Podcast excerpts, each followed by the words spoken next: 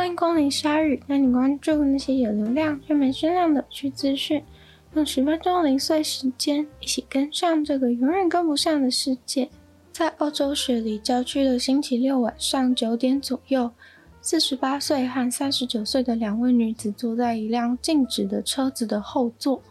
结果就有一个人靠近他们，用枪管敲了敲他们的窗户，接着就直接在大街上开了很多枪。把后座的两位女子都杀死，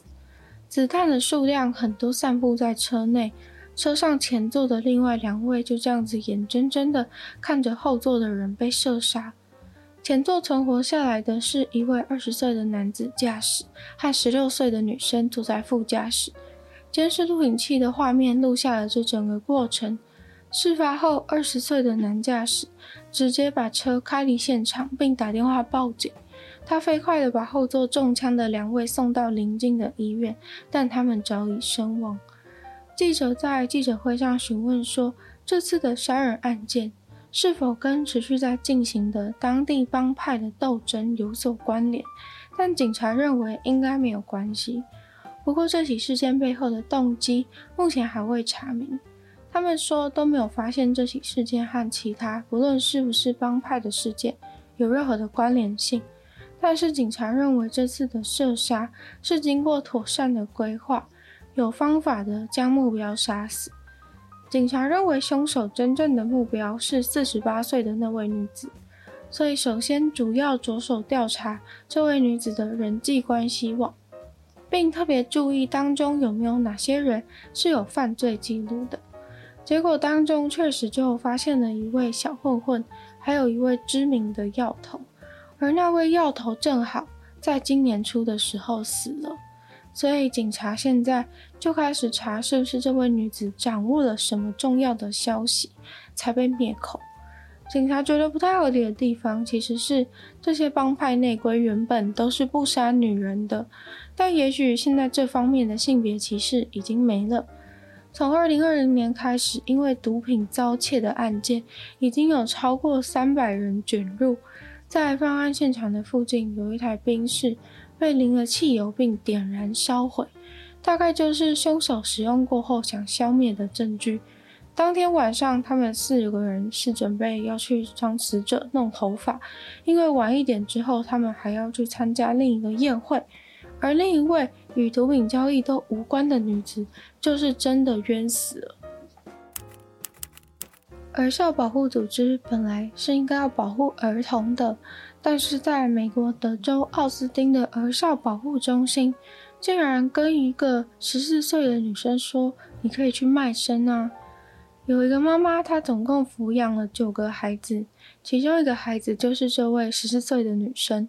她逃家，然后在学校闯祸，所以妈妈想要转而请求儿少中心的协助辅导。结果没想到被儿少中心暂时托管以后，当他女儿跟负责的员工说想要吃东西的时候，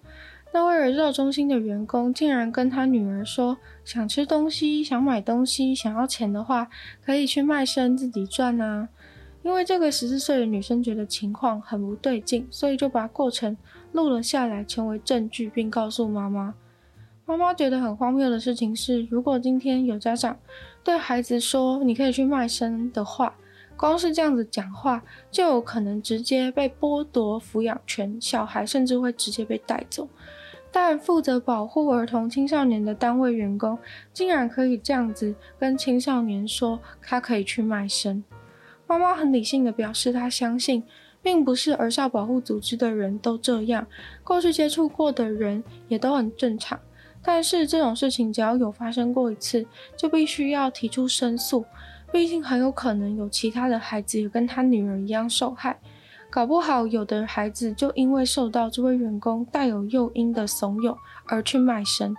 所以这位妈妈决定站出来，希望不要有更多的孩子受伤。挪威政府把一只大家都很熟悉的超有名海象安乐死，这只海象叫做弗雷亚。挪威政府本来就时常警告大家，叫大家离那只海象远一点。这个安乐死的决定是经过了全面的评估才做下的，因为这只海象弗雷亚一直反复的对人类安全造成威胁。弗雷亚几乎可以说是今年夏天人气最高的网红动物。一位在大学里面教生物的教授，之前有把弗雷亚这只海象出现的地点全部都标记在 Google 地图上面。他说，弗雷亚几乎都在挪威东南的海岸奥斯陆峡湾那边活动。重点是，弗雷亚跟其他海象不同的是，它完全不害怕人类，所以常常都直接爬到别人的船上面躺着做日光浴，就算有人靠近，它也不会离开。在过去的一周内，挪威的渔业局就真的郑重的警告大家，说大家请必须离弗雷亚那只海象远一点，因为他们观察到，竟然有游客在跟弗雷亚一起游泳，跑到靠他很近的地方跟他近距离合照自拍，甚至有人直接拿东西丢他。明显大众因为不海象不怕生的关系，就完全忽略了政府的警告和危险。无论如何，就是想要靠近弗雷亚那只海象。挪威渔业局告诉记者说，原本他们有考虑的方案是把弗雷亚带离开奥斯陆峡湾这边，这样这里的人就不会有机会可以跟他接触。但是经过评估以后，发现要把他带走，涉及的问题真的很复杂，所以最后就放弃了。他们虽然也知道选择把弗雷亚安乐死肯定是会遭到舆论的抨击，但政府表示非常肯定，这是对于弗雷亚这只海象的相关事件最好的处理办法。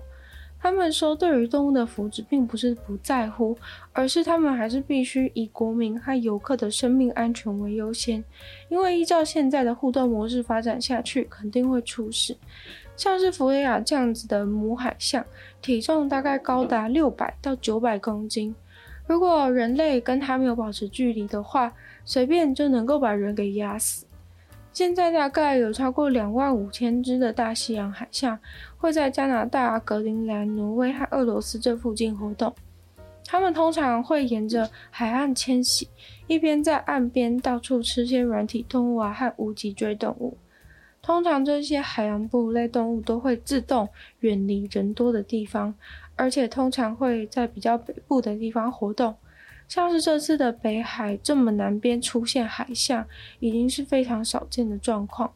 上次有人目击到在这么南边，已经是二零一三年的事情。这次弗雷亚这样子跟人类的互动，吸引了大批的民众前去观赏。所以这次直接把他安乐死的举动，让很多人真的非常的生气不满。有些专家也说，等季节过了，他自己就会离开，就跟往年一样。为什么不愿意多观察一下，就擅自夺走这只海象的生命？如同之前女友的纯粹不理性批判主题有讲过的跟踪，跟踪是蛮多人都觉得打从心底发寒的可怕行为。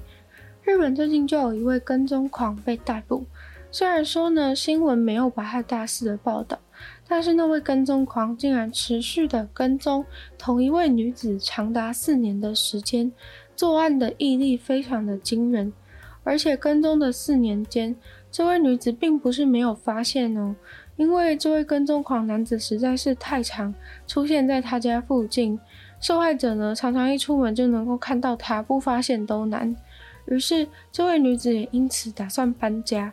但是好死不死，日本的邮局有一个非常便民的服务，就是你可以去申请将所有寄送到旧地址的包裹转移到新的地址，这样子要寄给他的东西呢就不会收不到了。不过呢，这对跟踪狂也是一大福音，因为基本上他只要把自己的东西呢寄给想要跟踪的对象，那包裹也会跟着送到跟踪对象的新地址。虽然邮局当然不会主动告诉人。邮件被转移到的新地址是哪里？但是呢，只要在包裹里面放置 GPS 的跟踪器，就会主动的找到对方的新住址。而且等到对方拆开发现的时候，早就已经来不及了。所以即使搬了家，跟踪狂还是可以继续跟踪。使用这种服务虽然很方便，但是真的要小心了。今天的鲨鱼就到这边结束了，再次感谢订阅赞助的会员 Z Z Z、水染秋生、Alex、黑牡丹、毛毛、黑恩、Jason、James、大龄男子还有 Ian。就希望其他有愿继续支持鲨鱼创作的朋友，可以在下方找到 Patreon 的链接，里面有不同会员等级还有不同的福利给大家参考。那也可以多多的把鲨鱼的节目分享出去，给更多人知道。在 Apple Podcast 帮我留星星写下评论，在 YouTube 的留言区留言，我会非常开心。或者是也非常欢迎去收听我的另外两个 Podcast，其中一个。是女友的纯粹不理性批判，另外一个是听说动物，那也可以订阅我 YouTube 频道，追踪我的 IG，就希望鲨鱼可以在每周二四跟大家相见，那我们就下次见喽，拜拜。